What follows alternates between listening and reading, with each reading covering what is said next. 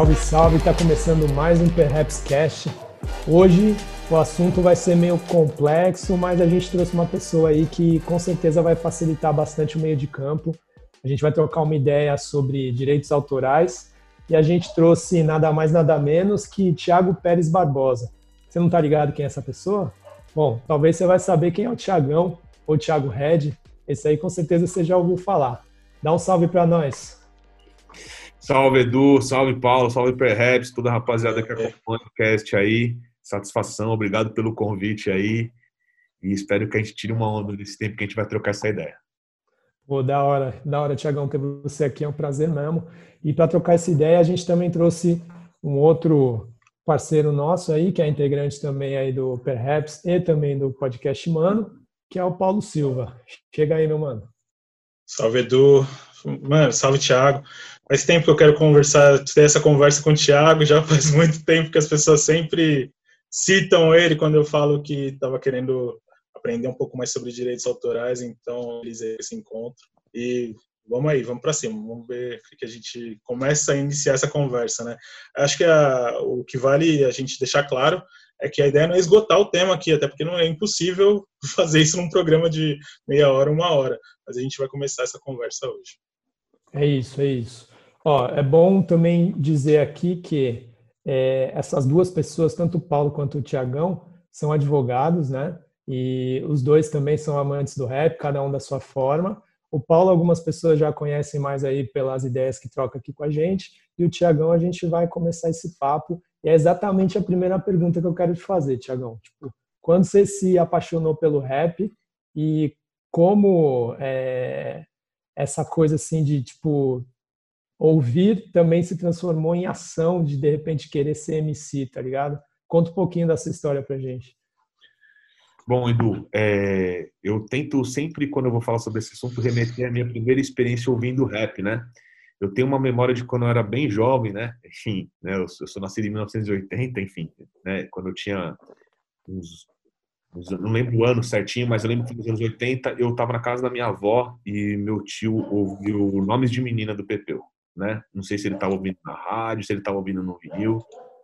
E eu lembro que eu fiquei ouvindo aquilo, né, cara? E, e o que mais me impressionou é, é, que era o seguinte, como, como ele... A impressão que eu tinha é que, na verdade, assim, né, quando eu vi aquela cena, ele não estava...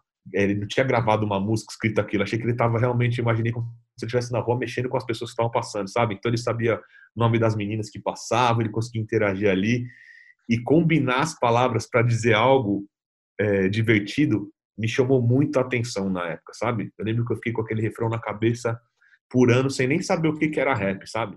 E aí, né, o tempo vai passando, enfim, aí eu comecei a, a, a ouvir mesmo rap nacional, aquele boom dos anos 90, enfim, ouvir Racionais pra caramba, ouvir Consciência Humana, De Menos Crime, enfim, Záfrica Brasil, aquele turbilhão de coisas, e aí eu lembro de uma...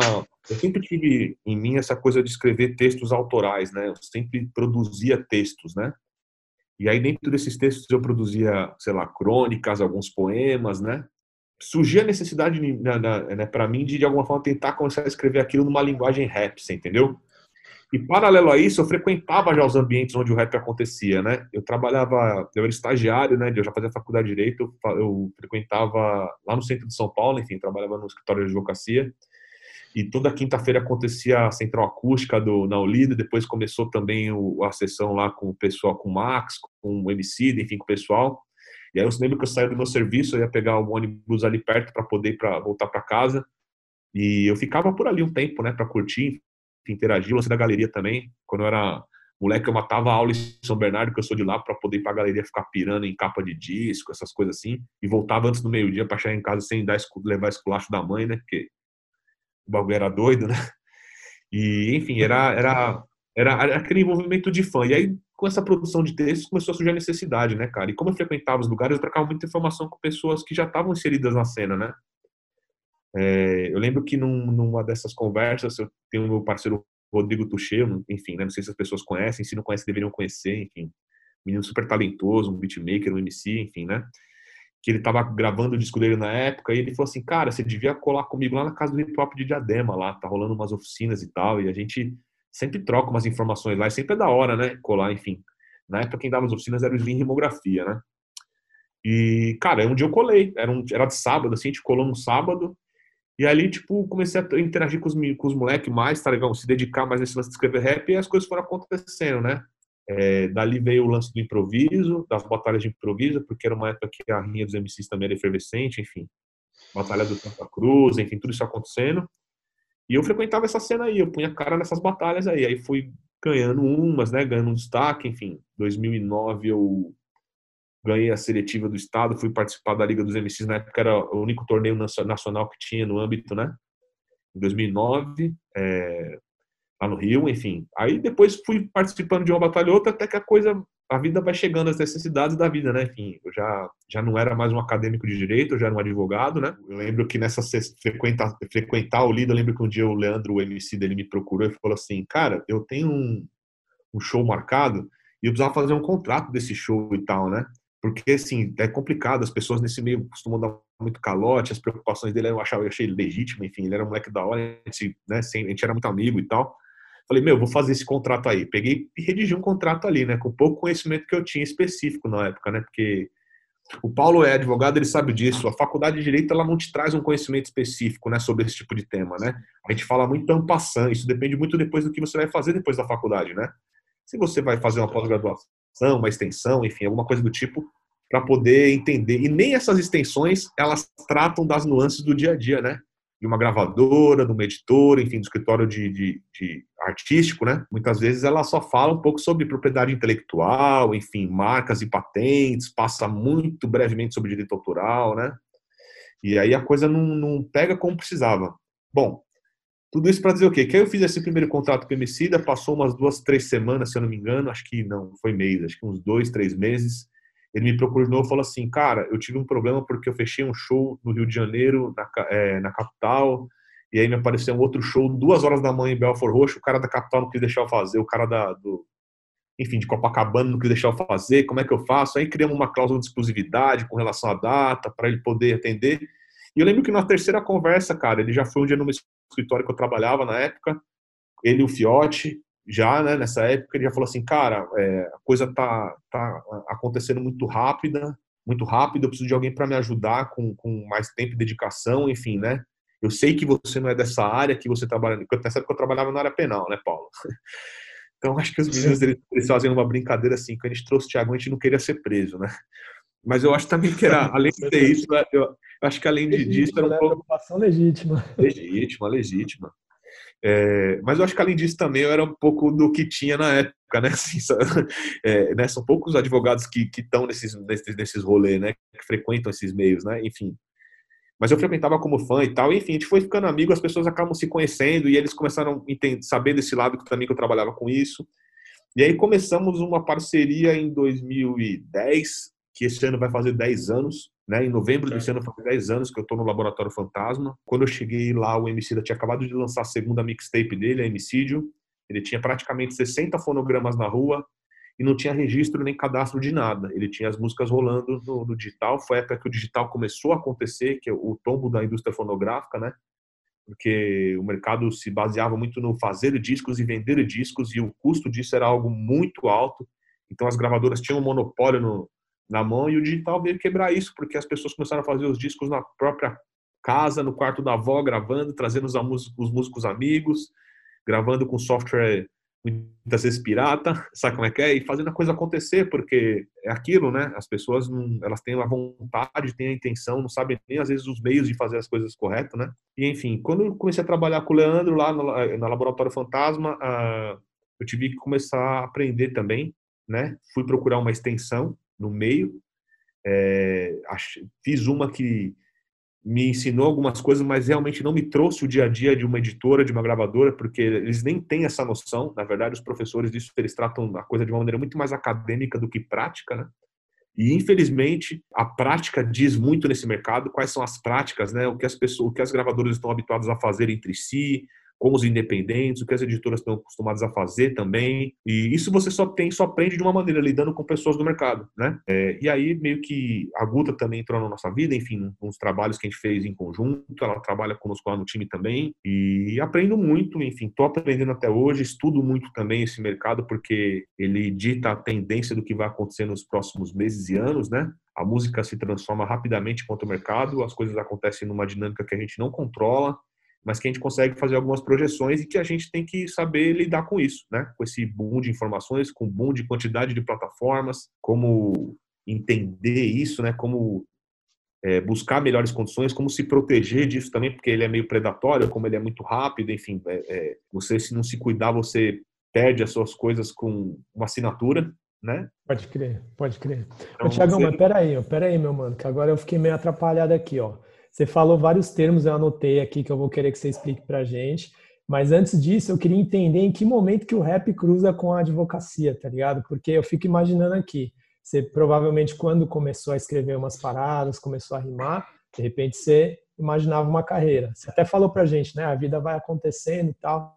Mas em que momento você pensou em, é, em falar, pô, vou fazer advocacia? Foi pelo seu pai ou foi uma carreira que de repente você falou, uma carreira bacana? Edu, deixa eu complementar essa pergunta, que ele já, já responde as duas. Uma coisa que eu também sempre tive uma dúvida, assim, quando eu comecei a, a faculdade de Direito, assim, a gente percebe um, a linguagem é muito própria. O direito tem uma linguagem muito própria, que as pessoas popularmente, popularmente chamam de juridiquês, né? Mas a uhum. rua também tem uma linguagem muito própria, né? É, o hip hop tem uma linguagem muito própria, tem uma, um código de conduta muito próprio.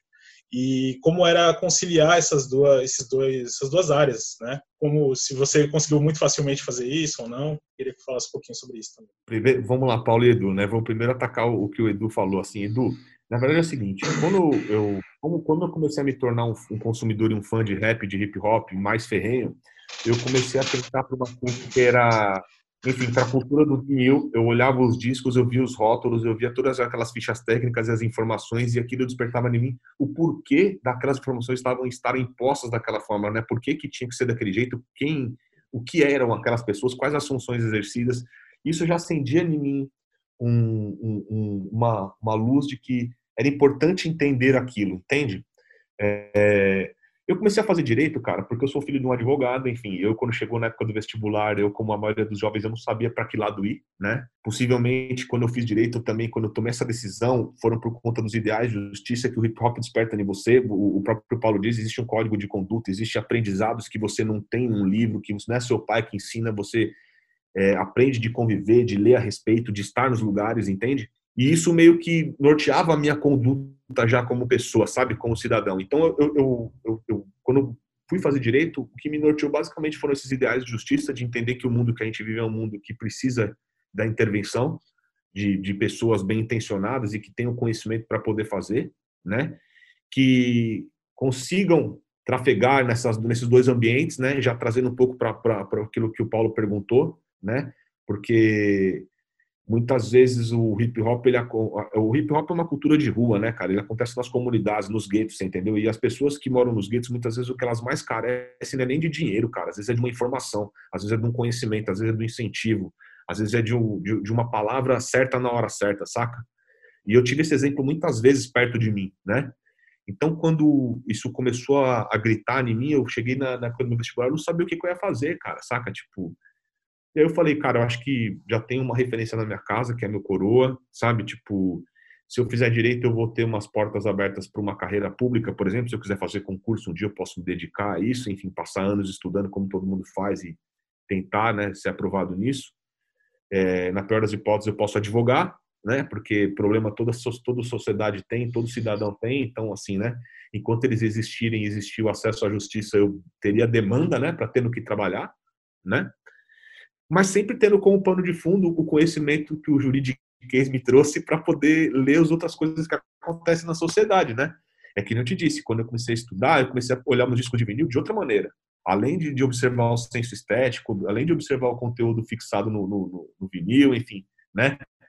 É, eu comecei a entender que existiam informações ali que havia uma necessidade delas existirem, né? E comecei a entender que muitas vezes nem sempre quem punha a cara no disco, quem, quem gravava no disco, vivia daquilo, você entende? Por exemplo, às vezes os autores escreviam e nem necessariamente eles têm uma vida artística, eles têm uma vida autoral.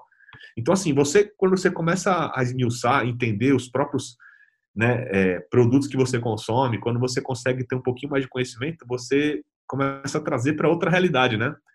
É que nem o Paulo disse, é, tudo depende muito de para quem eu estou falando, Paulo.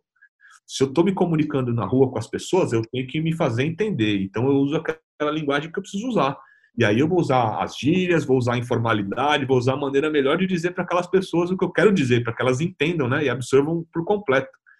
É óbvio que quando eu vou falar com uma autoridade judicial, quando eu vou para a justiça, quando eu vou para a seara do direito, que ela é extremamente formal, eu tenho que aplicar o juridiquês, porque né, é, a pessoa que está recebendo a minha mensagem, ela se comunica através desses sinais distintivos que são característicos do nosso segmento, né? A gente Sim. Usa, usa a, a, gente vem com aquele, a gente tem aquela falsa pensando que é excelência para cá, excelência para lá, mas na verdade é uma questão de necessidade, porque a prática já é essa, né? Quando a gente chegou no direito, o direito já era assim, né? Sim. A gente não, não, não inventou isso, né? E aí, quando for, quando for importante, quando for necessário, você mistura os dois também, porque não tem problema nenhum, né? Quando eu estou falando com um advogado que tem a mesma vivência que eu, eu posso usar uma gíria misturada com a parte formal que ele vai entender e possivelmente a gente vai até se divertir com isso em algum momento, né? Não, e é muito da hora trocar ideia com o Tiagão, porque é isso. Essa virada de chave é louca, porque você tá ali trocando ideia com o Tiagão, né? Mó, mó ideia, pá, de falando de um som, falando da vida.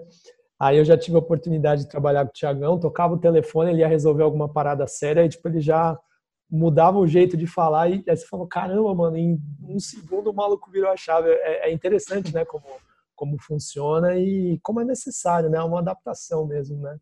Não tem, não tem muito jeito. Ô, Tiagão, é, você falou de umas paradas aqui, eu quero que o Paulo também complemente pra gente, mas é, já que a gente está falando, né, de, de fala, de termos e coisa e tal, é, você falou para a gente algumas coisas aí que estão aí no, no, no, linguajar do direito autoral e que eu acho que são importantes até para a gente começar o papo mesmo, né?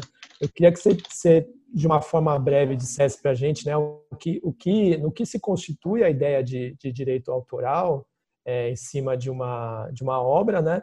E comentar um pouquinho de, de alguns termos que você acha que são relevantes para quem está começando a prestar atenção nesse assunto, né? Tipo, como é, fonograma, autor, obra, gravadora, selo, artista independente, que são coisas que talvez para quem ainda não tem muita noção, boiou totalmente nas ideias aí, né? Sim. É, e eu que eu gostaria complementando a sua ideia do é, do porquê o, os rappers, os artistas do rap deveriam se importar talvez um pouco mais com esse assunto e talvez não fazem ou se fazem é, ainda só sobre uma parte, talvez precisa ser complementado. Queria que ele falasse um pouco disso também. Bom, pessoal, acho que é importante a gente, de alguma forma, partir do básico, né? Assim, é, essas duas primeiras palavras que o Edu citou, que é o autor e a obra, elas já fazem uma, uma, uma, uma introdução na conversa que a gente precisa ter aqui, né?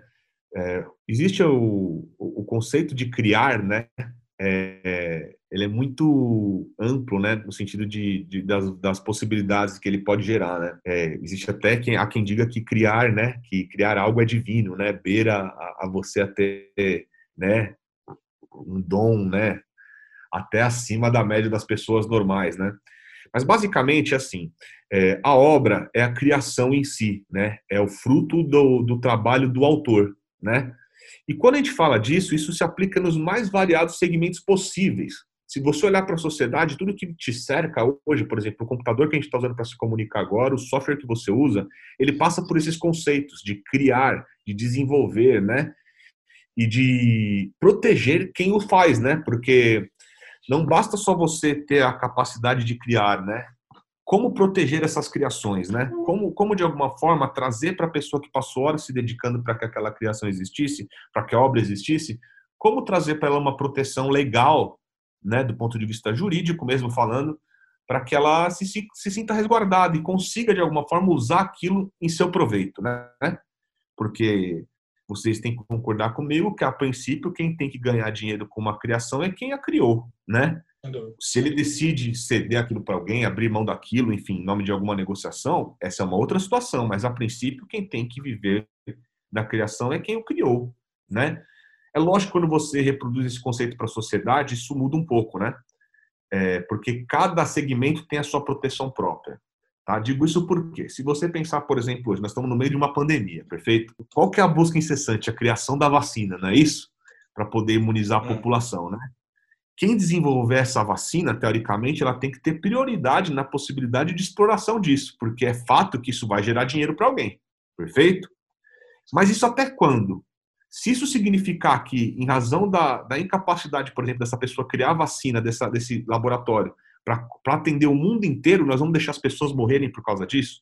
É lógico que quando a gente compara interesses pessoais com coletivos, sempre vai existir essa necessidade de fazer essa reflexão, né? Porque o interesse coletivo sempre tem que sobrepor. Mas, a princípio, como eu disse, voltando para o nosso assunto aqui, quem tem que se beneficiar das criações é quem o criou, né? São os autores. A gente é, é fã de rap, é fã de hip hop, é fã dessa cultura que ensina pra gente tanta coisa que às vezes os nossos pais não ensinam, né? E aí a gente começa a entender, né, trazendo esses conceitos para dentro da nossa cultura, por que que, por que que é importante ter eles bem definidos, por que que é importante de alguma forma buscar essas proteções legais, né? Quando Paulo fala sobre o rap, né, especificamente, enfim, sobre, sobre a nossa cultura, sobre o, o, o elemento rap, por que que é importante os MCs e os artistas da nossa cultura atentarem para isso e buscarem as proteções legais? Primeiro, porque a gente já é visto no mercado fonográfico né, de maneira marginalizada, perfeito?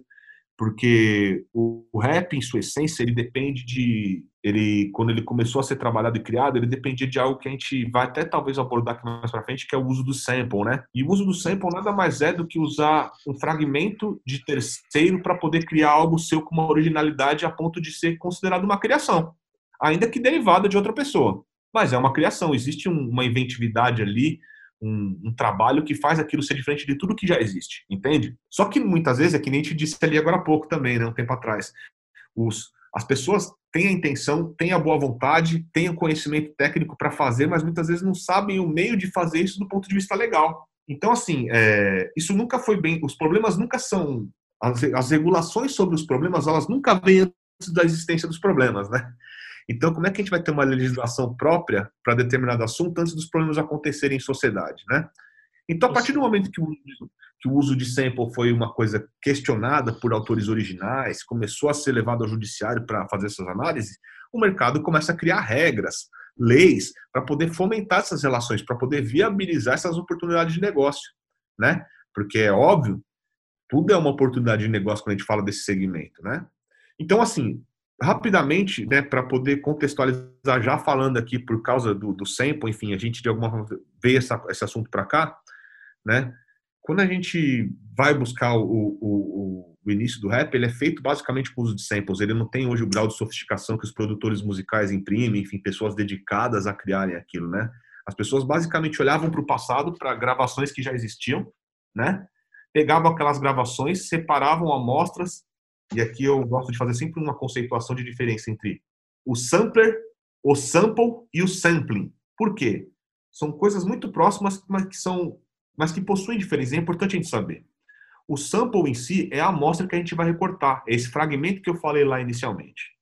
O sampling é o ato de recortar, né? É recortar essa amostra, é tirar essa amostra do contexto inicial. E o sampler é a ferramenta que você usa para fazer essa extração.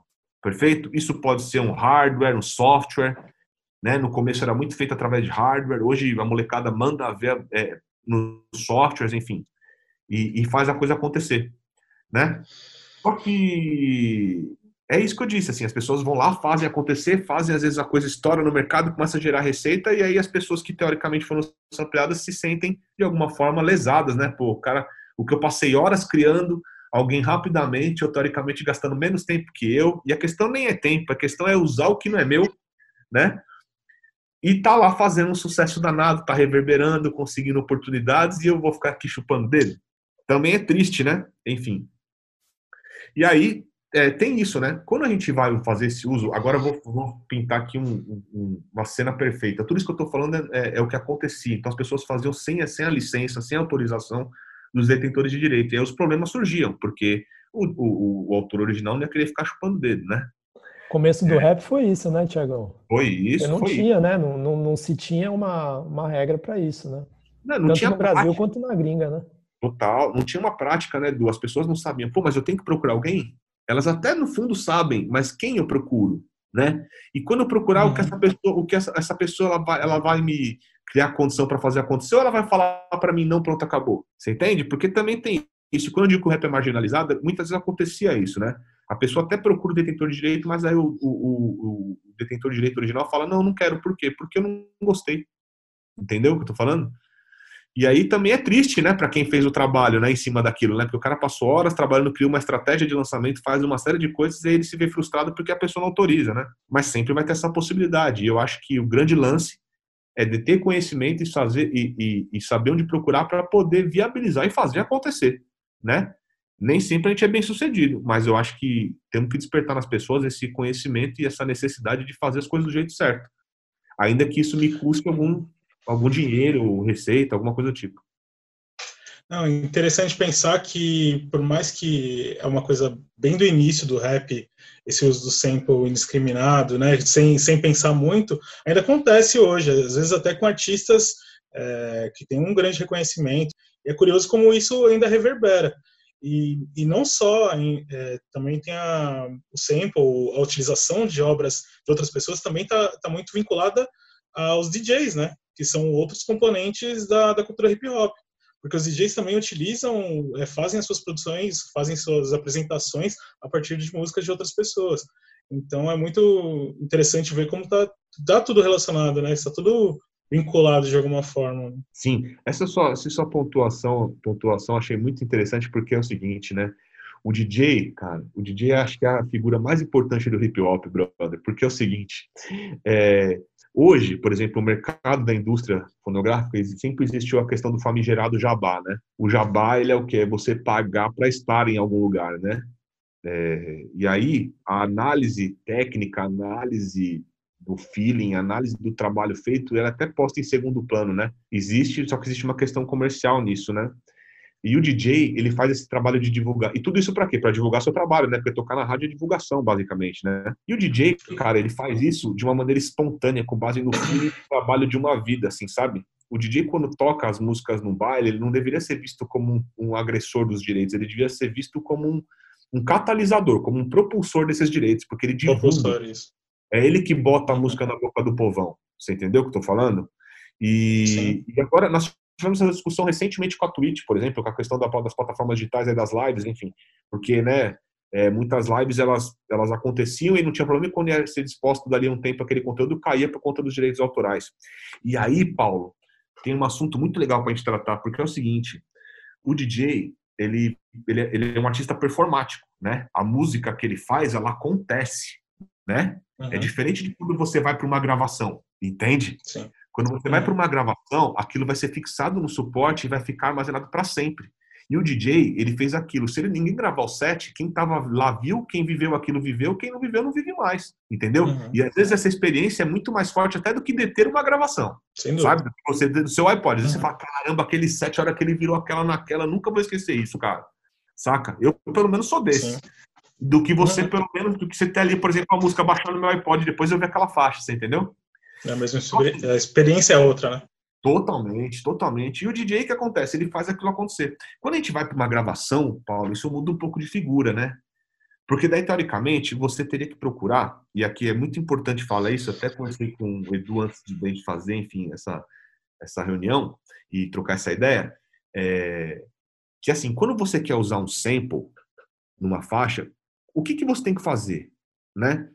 Quais são as licenças que eu tenho que procurar para poder obter aprovação e fazer a coisa 100% legal? Perfeito? A gente citou aqui agora há pouco, e voltamos àquele assunto das palavras que a gente cita e depois a gente tem que de alguma forma contextualizar e explicar um pouco para as pessoas. A gente citou agora há pouco as gravadoras e as editoras, perfeito? As gravadoras são as, são as empresas que detêm os direitos exclusivos sobre determinadas gravações. Perfeito? Então, quem geralmente distribui os conteúdos, faz chegar no, no, público, são as gravadoras, perfeito? Através dos seus agregadores digitais, das ferramentas próprias de cada uma delas. Cada gravadora, tanto das majors, que são as maiores, né? Nós estamos falando de Sony Music, Warner Music, Warner, Warner, é, Warner Music, Sony Music, Universal Music, enfim. Essas, essas grandes gravadoras que detêm os direitos exclusivos sobre as gravações e elas levam conhecimento do público, né? Elas que negociam condições para comercializar isso. Antes de fazer isso, eles têm que procurar faixa a faixa do produto cada um dos autores das obras fixadas nas gravações, né?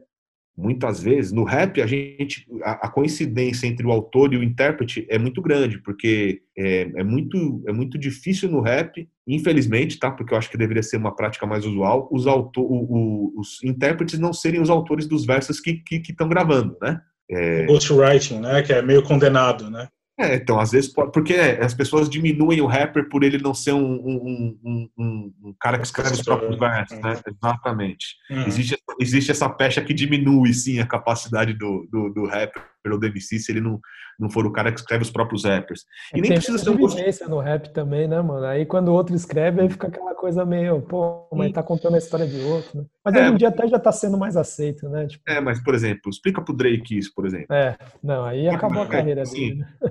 Não, e como é que eu vou falar mal pra ele, assim, sabe como é que é? A empreitada dele é bem sucedida, cara. Sim, sabe como é? é? fazia isso também, né, mano? Vários rappers fazem isso e a gente nem sabe. Sabe sim, como é que é? Sim.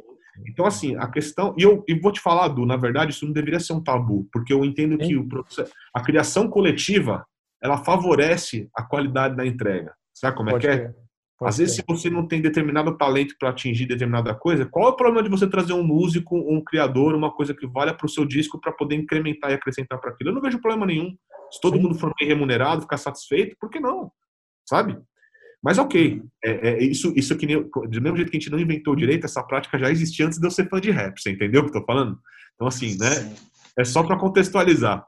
E aí o que acontece? Como voltando ao assunto, a gravadora, antes de fazer essa comunicação pública, ela tem que procurar os autores, né, que tem as obras fixadas nessas faixas, né? Então, isso já é um quê? É um encaminhamento para a resposta que a gente tem que dar sobre o uso do sample. Perfeito? Quando a gente está falando no rap, no uso do sample, geralmente a gente usa o master, a gente usa a gravação. Perfeito? De alguém. E quando a gente usa essa gravação, existe uma obra fixada lá, nessa gravação. Existem autores dessa gravação que você está. autores das obras fixadas nessa gravação que você está usando.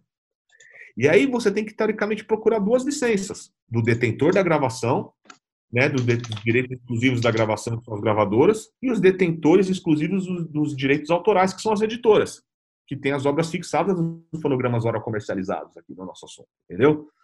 Então, assim, isso implica em ter condições comerciais para poder remunerar ambas.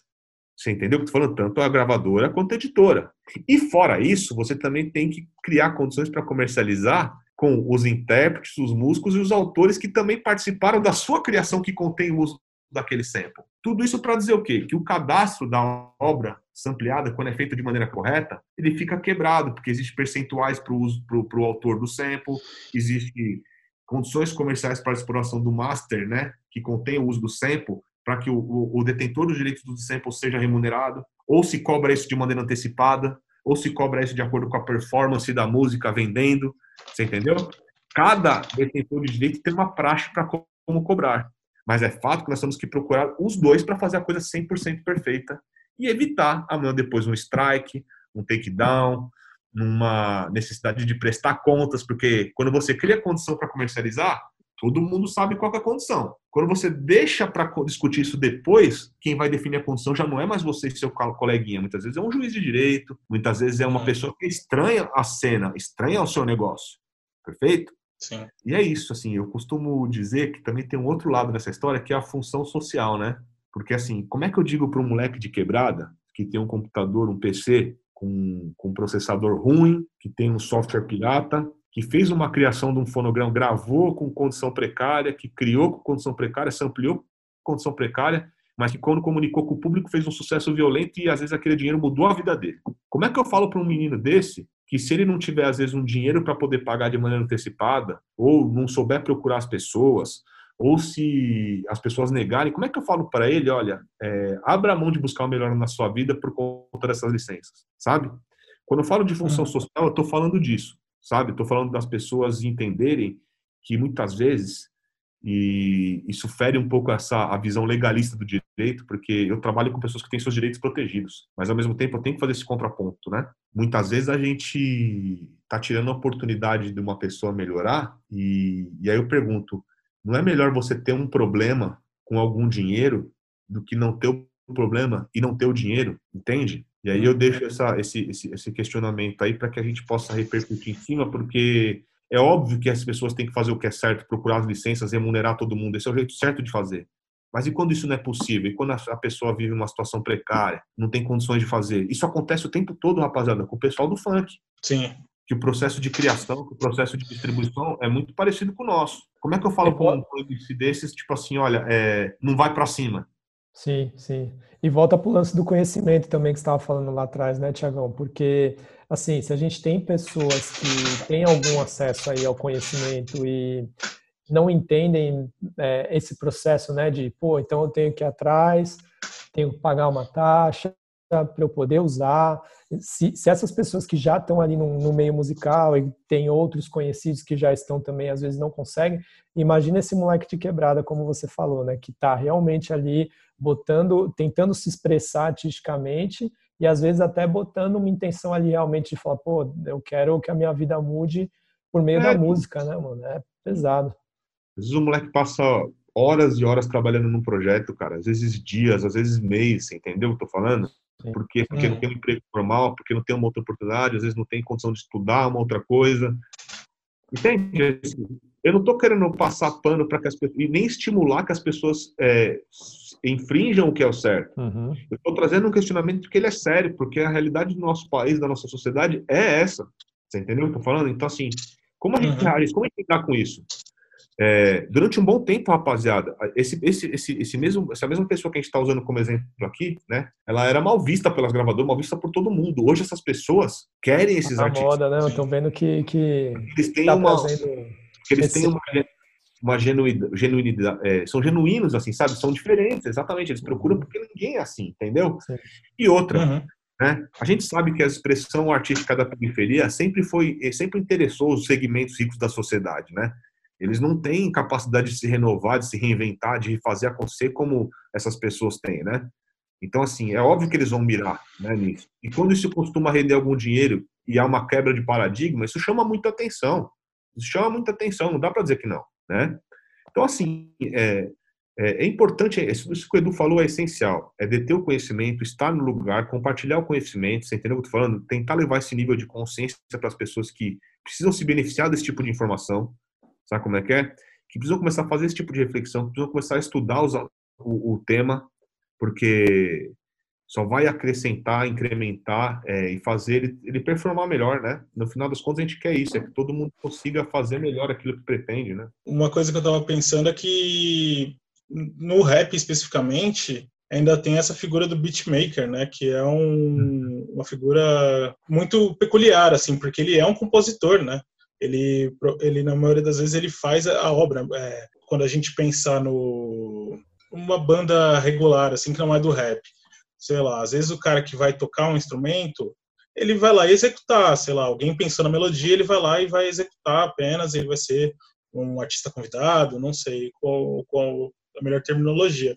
Mas o beatmaker não, na maioria das vezes ele é um dos caras que compõe ainda, né? Então é toda uma, é uma produção. O rap ele tem, uma, ele tem peculiaridades, tem figuras que são muito próprias dele também, né? O rap, o funk, eu digo é, essas músicas eletrônicas que, que confundem o intérprete, o autor da, da letra, junto com o compositor da, da batida. E como essa, como os dois são importantes, né? Os dois têm uma, um grau de importância é, de mesmo nível. Né?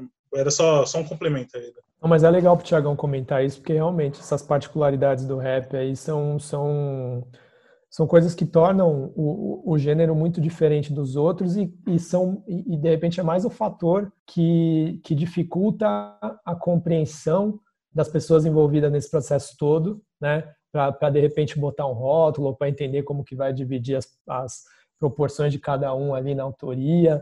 Mas uma coisa também que eu queria que o Tiagão comentasse é que até um tempo atrás não se não se enxergava também é, do ponto de vista ali na quando, quando os, os, artistas iam tirar uma a, a, famosa carteirinha lá na ordem dos músicos, né?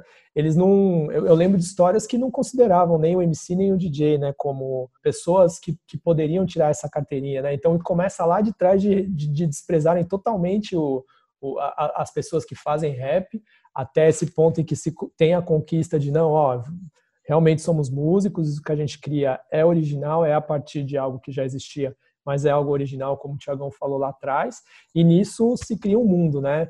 Vem o DJ, vem o MC, mas aí também tem o beatmaker, começam a ter essas, essas criações conjuntas também, e, e, e, o autor que de repente escreve a letra, mas não necessariamente é quem vai rimar. Tem todo uma, um ambiente aí com, com, com vários, vários atores nessa história, né?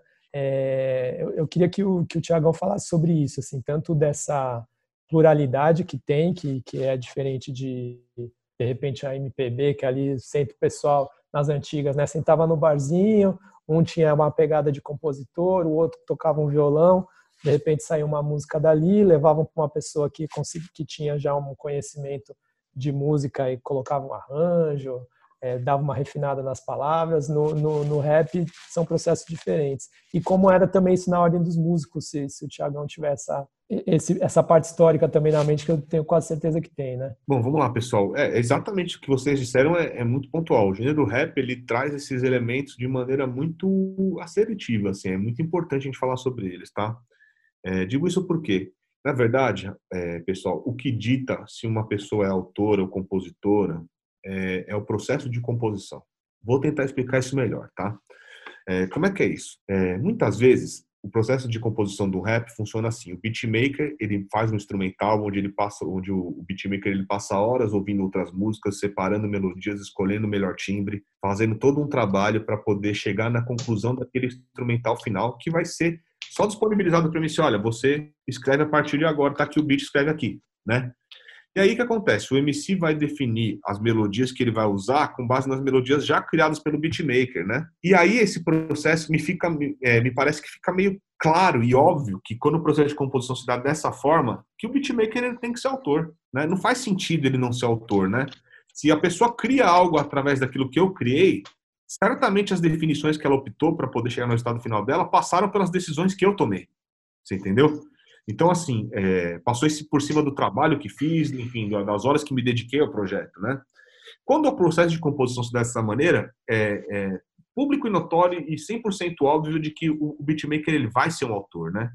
Também existe uma possibilidade no processo de composição de acontecer o seguinte: o MC chegar com uma letra 100% pronta, com as melodias definidas, e mostrar aquilo para o pro produtor musical, para o beatmaker, e falar assim: olha, tem um rap que é assim, assim, assado, papapá, papá. E aí descreve toda essa melodia, as harmonias, ele, ele compôs a letra, compôs o refrão, compôs a ponte, fez tudo e chega pro beatmaker e, e mostra esse projeto. Não sei o que vocês pensam, mas imagino que também a conclusão que se chega é meio óbvia, que o trabalho do beatmaker nesse caso é muito mais de técnico do que de criador. É muito mais operacional do que criativo. Ele executou só. Ele executou, exatamente. Ele pegou, montou a coisa de acordo com o cara já havia definido e fez aquilo acontecer. E aí eu acho que existe margem para dizer que o beatmaker não é autor, dentro desse exemplo que eu lhe disse. Perfeito? Só que a gente sabe que a maioria dos raps são compostos com base na primeira proposição, né? A maioria dos, dos rappers, eles recebem um instrumental e escrevem em cima. E aí depois eles querem, teoricamente, diminuir o percentual do beatmaker ou não negar o crédito ou, ou, ou, a autoria do beatmaker, porque ele é o linha de frente, ele que põe a cara, ele que fez o show, ele que bancou a gravação. Entendeu o que eu tô falando? Uhum. E aí é um conceito errado, cara. É um conceito errado porque a gente tem que dar César o que é de César. Cada um tem que ter o seu direito de acordo com o que tem direito. Não dá para ficar especulando, inventando ou fazendo moda. Né? O problema, sabe o que é? É que o mercado musical vê no beatmaker é, não como um, um, talento nato para poder organizar e substituir uma banda como o Paulo, como o Edu exemplificou, como o Paulo também disse, né? Porque o beatmaker ele, ele é isso, cara. Ele vai, ele vai entender dentro de uma determinada música que ele está criando se existe a necessidade de quais instrumentos, que instrumentos, se aquilo vai ser sampleado, se alguém vai tocar e eu vou gravar. Existe uma possibilidade muito ampla na persecução, né, do, do resultado final, né? Não é tão simples assim. E por isso que é, que é importante falar sobre o beatmaker, né? Aquele moleque de periferia, por exemplo, que a gente estava falando lá da função social, você acha que ele vai ter um conhecimento de ter, por exemplo, 10 músicos à sua disposição para fazer o que ele precisar para poder fazer? Mas aí tem aquela linha de baixo daquele sample que resolvia meu problema aqui. Como é que eu faço, mano? Você entende? Passa tudo por, por isso, por poder fazer e não poder fazer, né? No meio musical, as pessoas elas, elas, elas diziam que o rap não era música exatamente por isso, porque o rap se valia de outras músicas, né? Não tem um músico criando, então não é música, né? É um menino com, um programa de computador ali, com, com um aparelhinho ali que faz tuk-tuk e acabou, você entendeu? Cadê a criação, né? Só que assim, é, a tecnologia, o digital, cara, veio para derrubar esse mito de maneira forte, assim, tá?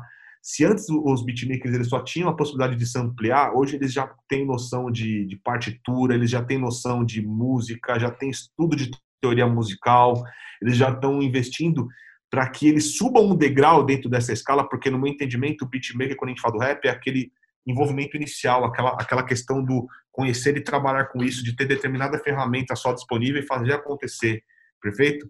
O beatmaker, quando ele começa a ter mais acesso a ferramentas, a músicos e tudo mais, ele vira um produtor musical na acepção da palavra, tá? E esse é um outro problema que a gente tem também um confronto, né? Os beatmakers muitas vezes não gostam de se chamar de produtores musicais, porque eles não têm todo esse empenho, esse estudo de teoria musical, de entendimento, de enfim, de contato com o músico, de, de entender isso. Mas isso, trocando em miúdos, na prática ele já não faz meio que isso. Tá certo que de maneira precária, sem o conhecimento, mas ele faz isso, né? Então existe também um lance de um pouco de autoestima, existe um lance também de realmente estudar para ser mais do que simplesmente um sampleador. Você entendeu o que eu estou falando?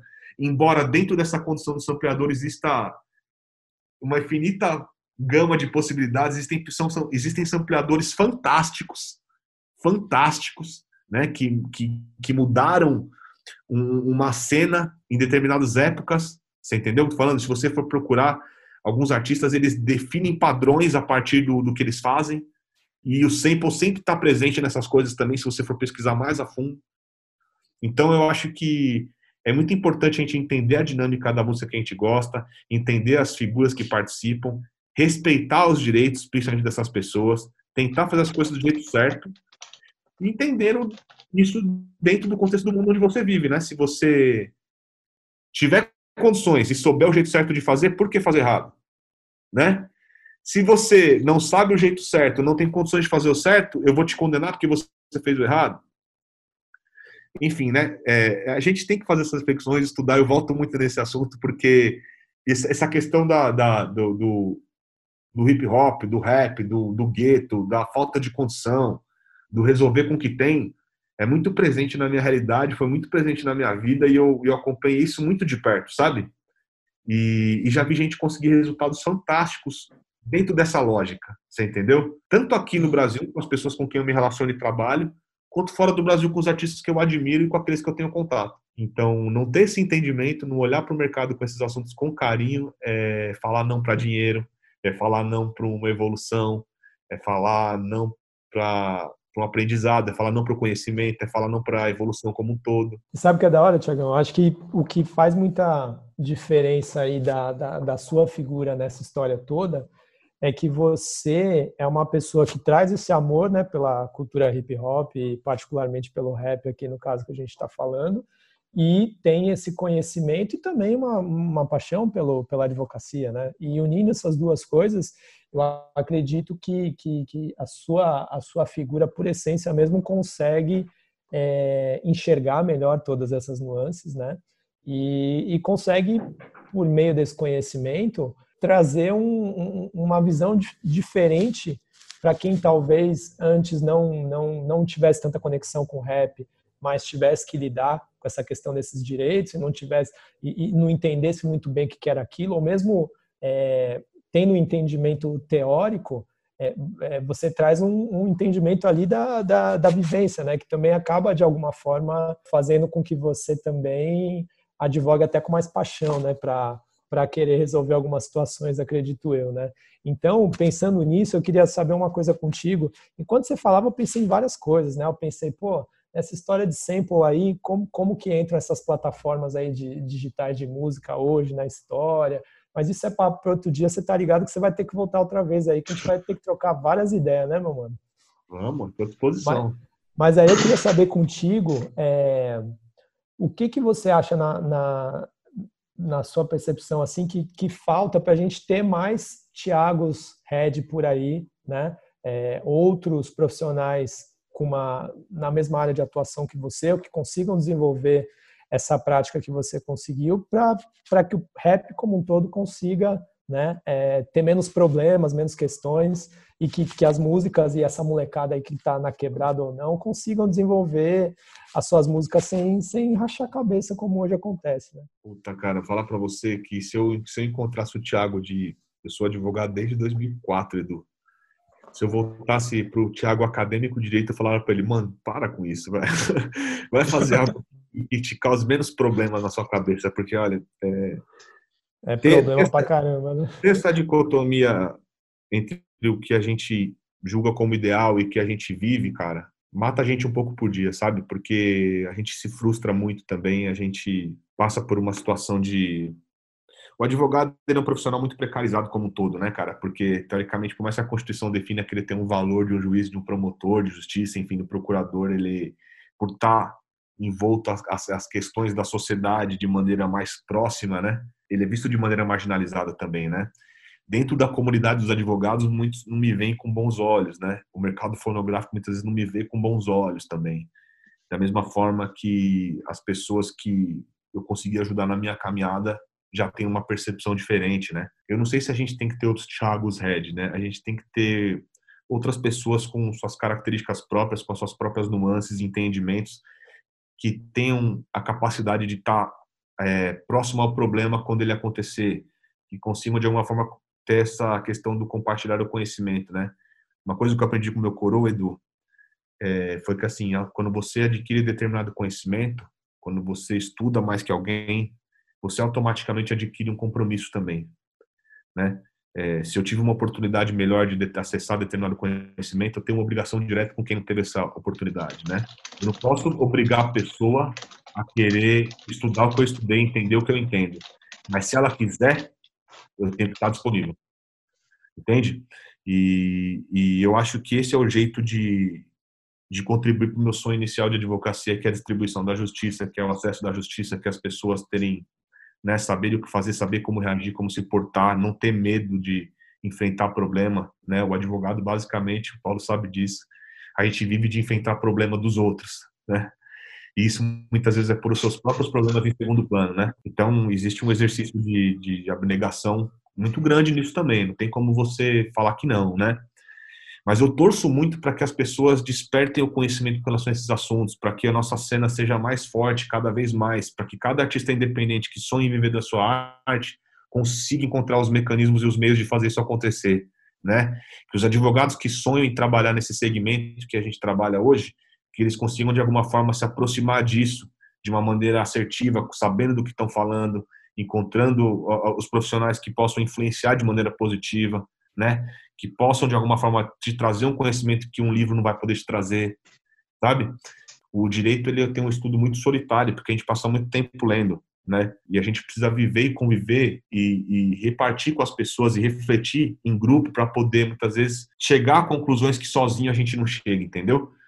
Então eu é, eu me sinto um privilegiado, na verdade, de ter podido estudar tudo que eu estudei, de, de poder ter contribuído para uma história de sucesso como a da Laboratório Fantasma, né?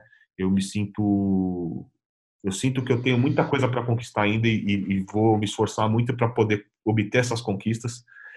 E acho que é isso, assim, né? Acho que quem tiver a minha volta, quem tiver interesse, quem quiser, né, saber desses assuntos, eu estou sempre disponível. Enfim, é fácil de me achar, né? não é difícil me achar. Isso é e... verdade, hein? Acho que o Tiagão foi um dos, um dos entrevistados mais fáceis aí da gente fechar um dia para gravar. Realmente tenho que te dar esse crédito aí, viu, Tiagão? Você sempre está é, muito disponível. É, não, é, é, é, mas eu acho que é meio que isso, né, Edu? Eu, a gente tem que meio que focar nessas coisas, né? Enfim, tem que, de alguma forma, dar uma atenção para isso é, compartilhar isso, eu, eu, eu, fico muito feliz quando eu tenho essas oportunidades, de verdade. Acho que é isso aí, né, rapaziada? Enfim, falamos pra caramba aqui, trocamos. É isso, é. Falei até umas horas. Falamos um monte, ainda tem uma par de coisa para falar, né? Sobre Exato. essa... Que é da hora.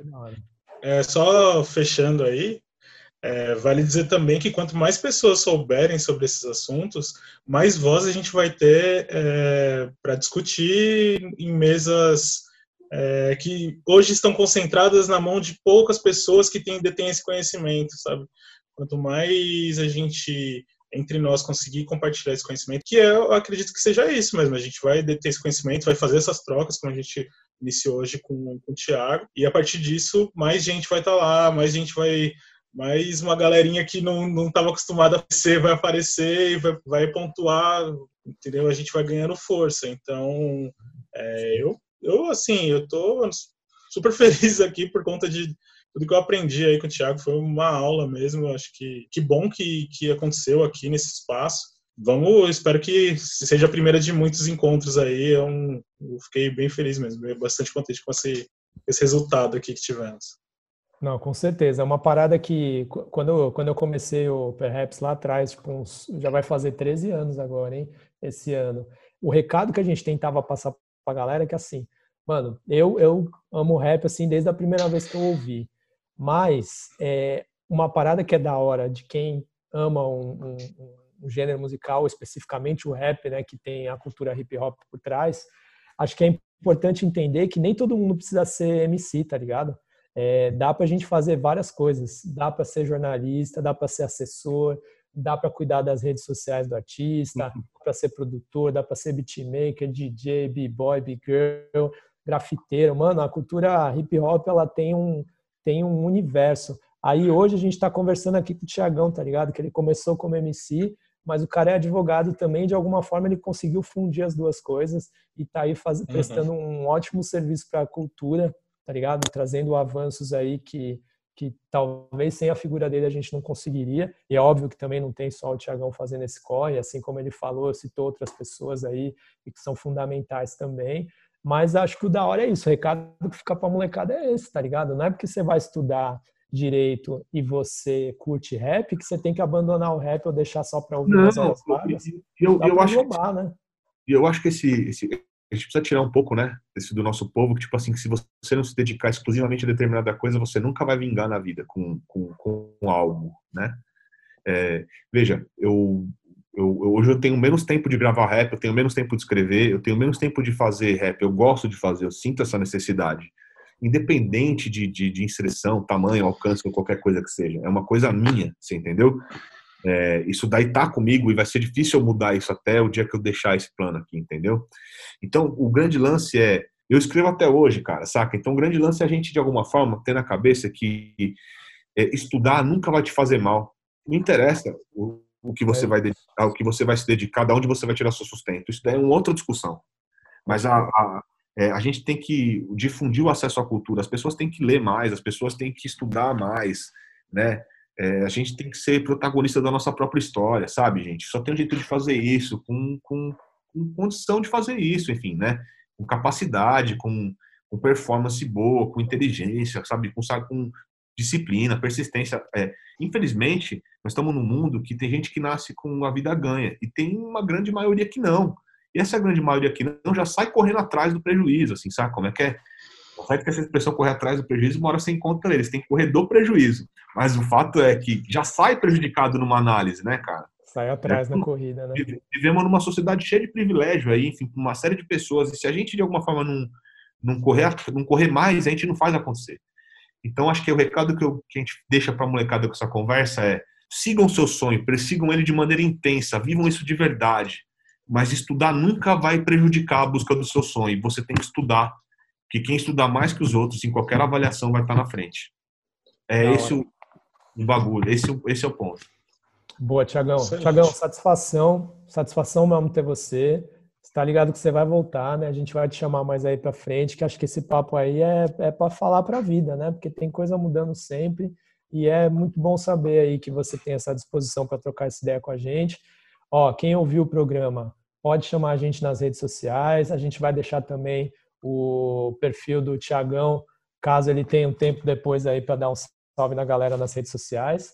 E, Tiagão, desculpa aí também pelo, pelo avançado da hora aí. A ideia era conversar meia hora, já, já virou uma, né? Então já mostra tá suave, Edu. Tá suave. Quando o, papo é, quando, quando o papo é bom, a gente perde a noção do tempo.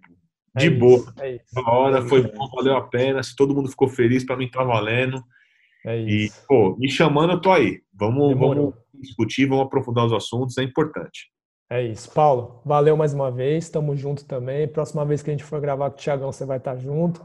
Você é o, é o advogado aí que está fazendo o curso e que com certeza está acumulando um conhecimento da hora. E também é um cara aí que manja e curte bastante rap, né? Acho que de todas as formas que a gente puder falar de rap é da hora, né, mano? Não só das músicas, como eu tô ligado que se a gente parar para falar com o Tiagão aqui, ele vai soltar várias, né?